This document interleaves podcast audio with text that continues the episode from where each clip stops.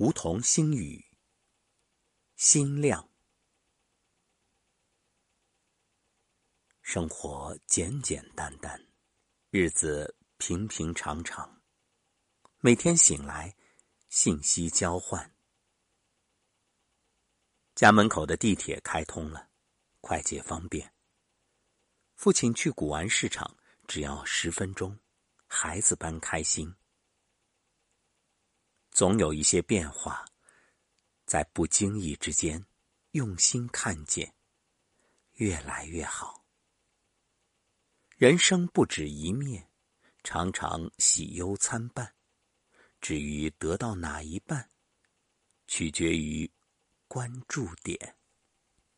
不妨以电脑比拟人体，心是 CPU，脑为硬盘，心量则为内存。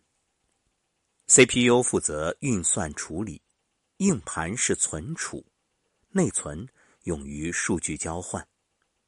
CPU 收到指令和数据暂存于内存，空闲时间再传给 CPU，CPU 处理后把结果传送到输出设备，也就是显示器、眼睛、打印机、口、手等。显示完毕之前。这些数据同样保存在内存，若内存不足，系统将自动从硬盘划分部分空间作为虚拟内存。因而，心量不足时会头疼，因为大脑被划分部分空间代替心量。想想看，生活中那些让你为难、棘手或烦恼、痛苦之事，不正因为心量不够吗？心大了，事儿就小。其实就是心量变大。借势修心，修什么？心量。不过，虚拟内存写入与读取的速度比物理内存差了很远，所以内存不足会感到机器反应很慢，硬盘一直在响。由此可见，大脑无法完全代替心量。理性的暂时接纳，并非感性的真正包容。所谓的耳鸣、脑鸣，是不是正因为内存不足，也就是心量不够呢？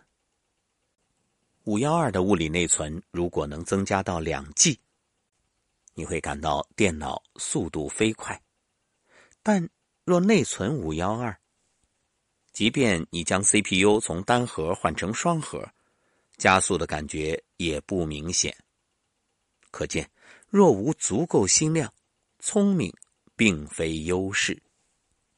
那么内存是否越大越好呢？不然，理论上物理内存太大反而会减慢速度，因为增加了寻址时间。心量亦然，若过大，将因涣散而难以聚焦，降低效率。忽然想到。我的拖延症是不是心量太大而导致？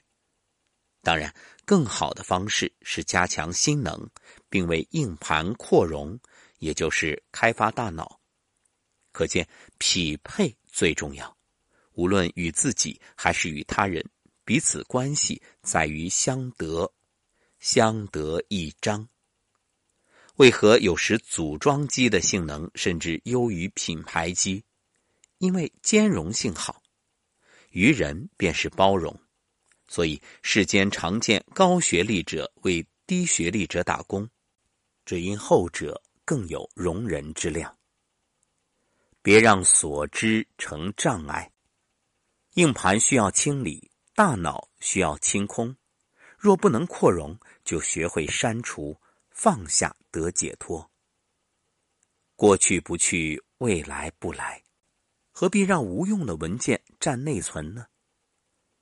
从电脑到手机，终端改变道理依然。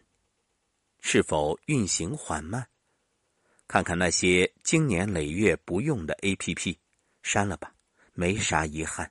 清理之后清爽轻快。人体乃至人生，何尝不是如此呢？二零二零年一月十一号。清晨。